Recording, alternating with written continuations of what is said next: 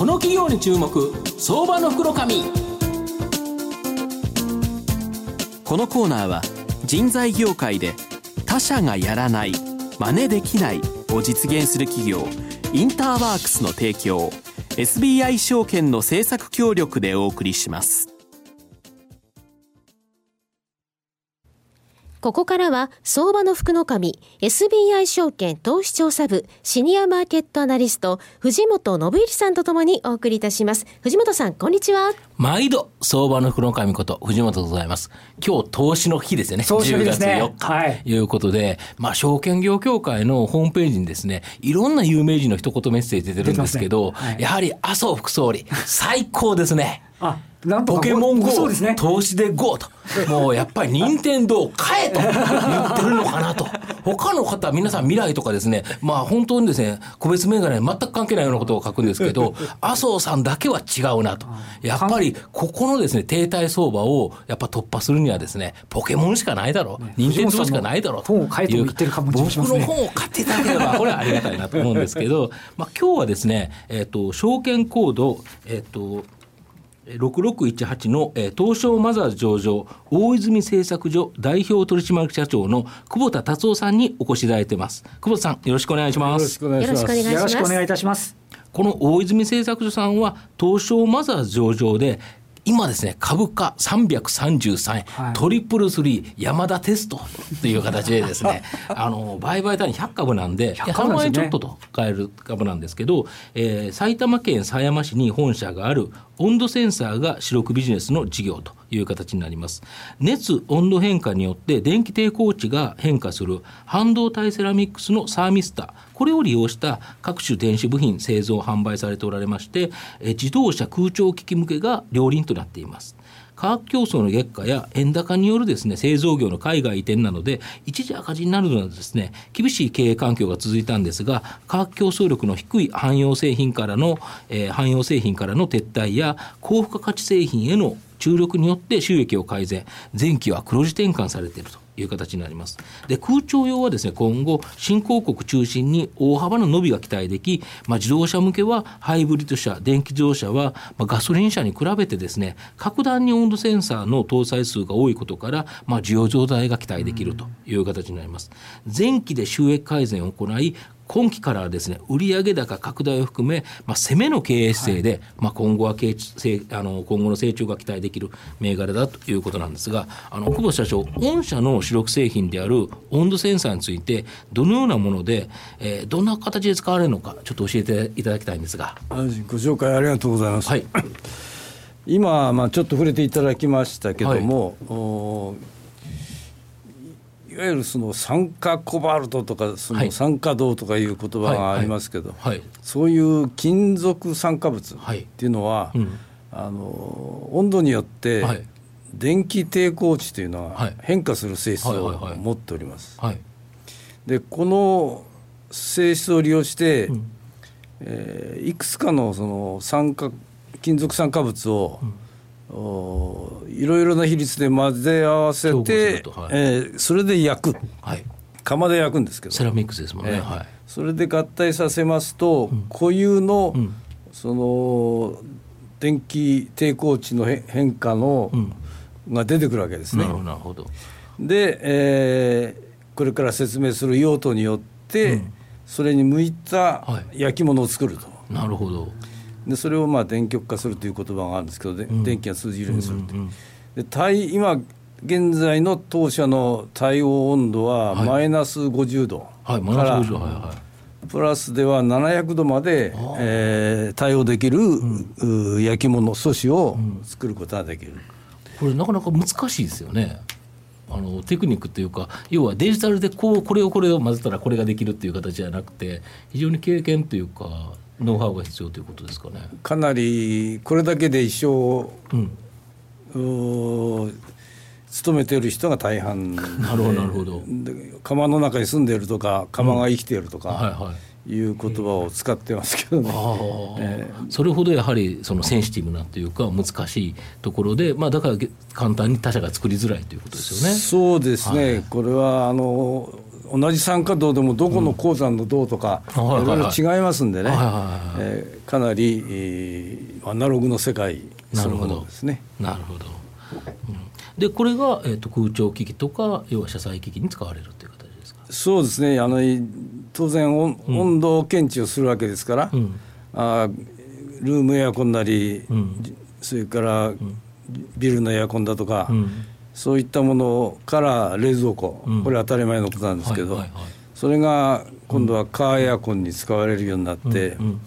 今度はカーエアコンだけではなくて車のエンジン、うん、あ暑すぎちゃ困るとかラジエーターが冷え、うんうん、そういう温度コントロール、うん、えー、にも使われるようになると。なるほど。あと社長の自動車がですね、えー、ガソリン車からハイブリッドとか EV とかに変わるとですねなんで温度センサーの搭載数って増えるんですかね？これガソリンエンジンが半分になったりなくなったりするわけですよね、うんうん、だけど変わって出てくるのは電気の力ですよね。でよくその電気自動車の試作品が何千万円だと、えいやそれが何百万円に変わったよと、うん、まあ、政府がどのくらい金出すのか分かりませんけど、うん、その鍵になるのはどのくらいその車の中で使う電気量をコントロールできるかということになるわけで。うん。そうすると、うん、その車の中にたくさんのちっちゃいモーターが使われるんですけど、はい、そのモーターの温度を、適切にコントロールすることによって中で流れる電流を必要最小限度に抑えていくというのが実は電気自動車の鍵になるわけです、ね、なるほど。商業化する鍵モーターが熱くなっても意味がないということですよね。でできるだけモーターが冷えてる状態でちゃんと動いてればいいと。もう当然車ですからカーエアコン自体を、うん、使われるわけですけれども、うん、えー、今の考えだけでも、大体15、6個の温度センサーは必要だろうと考えてますんで、ガソリンの大体倍ぐらい。倍ぐらい必要になってくるそうすると御社儲かっていいですね。であとあのドイツのですねロバート・ボッシュさんとか、日本の電装さんというですね本当に自動車の世界の大手企業と直接取引これをですね進められてるようなんですけどこの狙いと今後の見通しってどんな感じですかね？これまあ、今、話があったことからもお分かりいただけると思うんですけれども、うん、これ、車なら車のデ,、デザイン、設計、それに入り込まないとですね、そのそれにぴったりした位置、形、えー、性能、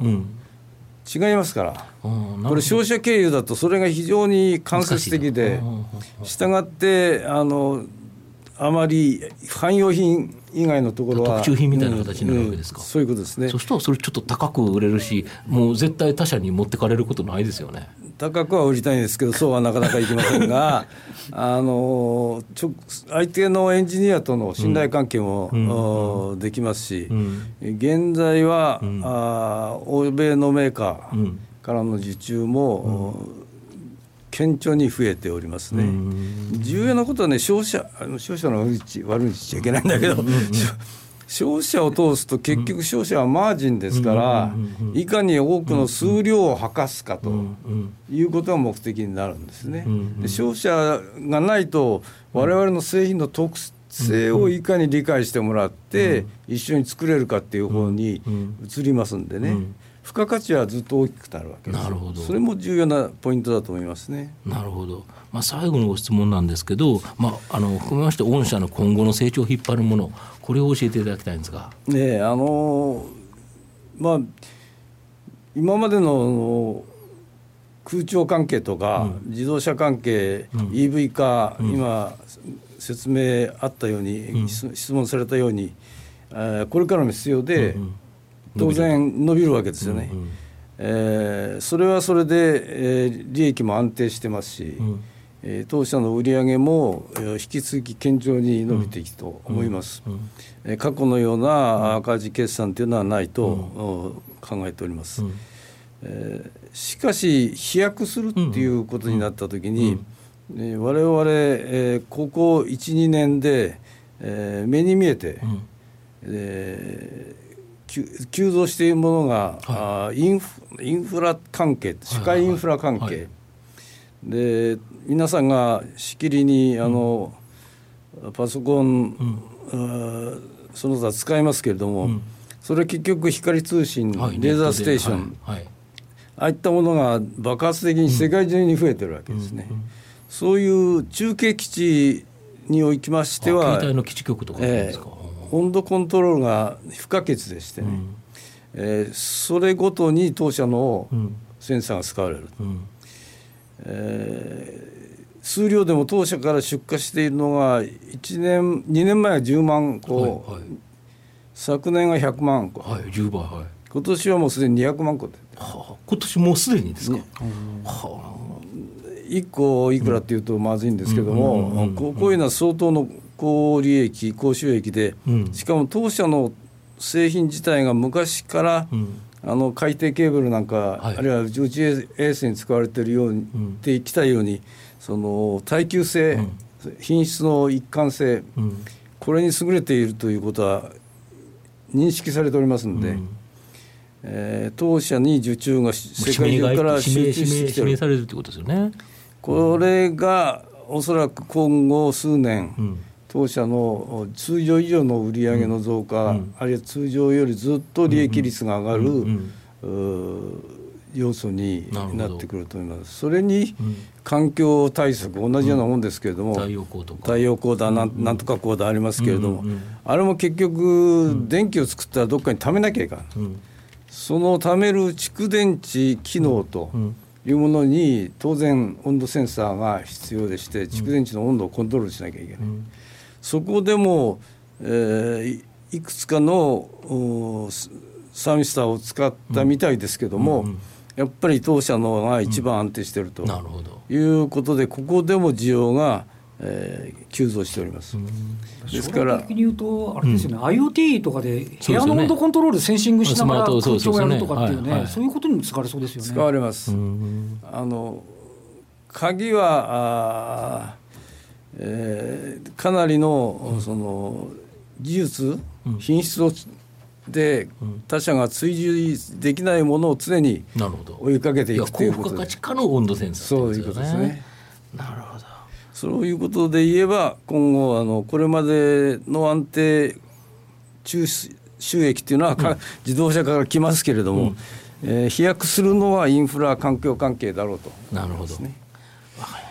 最後ちょっとまとめさせていただきますと、まあ、大泉製作所さんのメインビジネスのある温度センサー、これはまあ空調とか車載、当然これはまあ今まで通り以上にですね伸びていくということだと思うんですけど、まあ、先ほど社長おっしゃられたように、まあ、IoT が絡んだり、携帯が絡んだり、さまざ、まですね、ありとあらゆるところ、結局温度をコントロールするというところでいうと、ね、この高付加価値化の温度センサーが必要ということで言えば、まあ、今後ですね、大きく伸びが期待できるかなと思います。今日は証券コード6618東証マザーズ上場大泉製作所代表取締役社長の久保田達夫さんにお越しいただきました。久保田さんどうもありがとうございました。ありがとうございました。藤本さんも今日もどうもありがとうございました。東証一部証券コード6032人材業界で他社がやらない真似できないを実現する企業インターワークスは製造業の求人掲載数ナンバーワンを誇るサイト工場ワークスを中心に9つのメディア3つの事業を展開しております。新たな雇用の創出から産業界や企業を支え働くエネルギーに満ちた社会を作り出す東証一部証券コード6032インターワークスのこれからにぜひご注目ください。この企業に注目。相場の福の神このコーナーは人材業界で他社がやらない真似できないを実現する企業インターワークスの提供 SBI 証券の政策協力でお送りしました。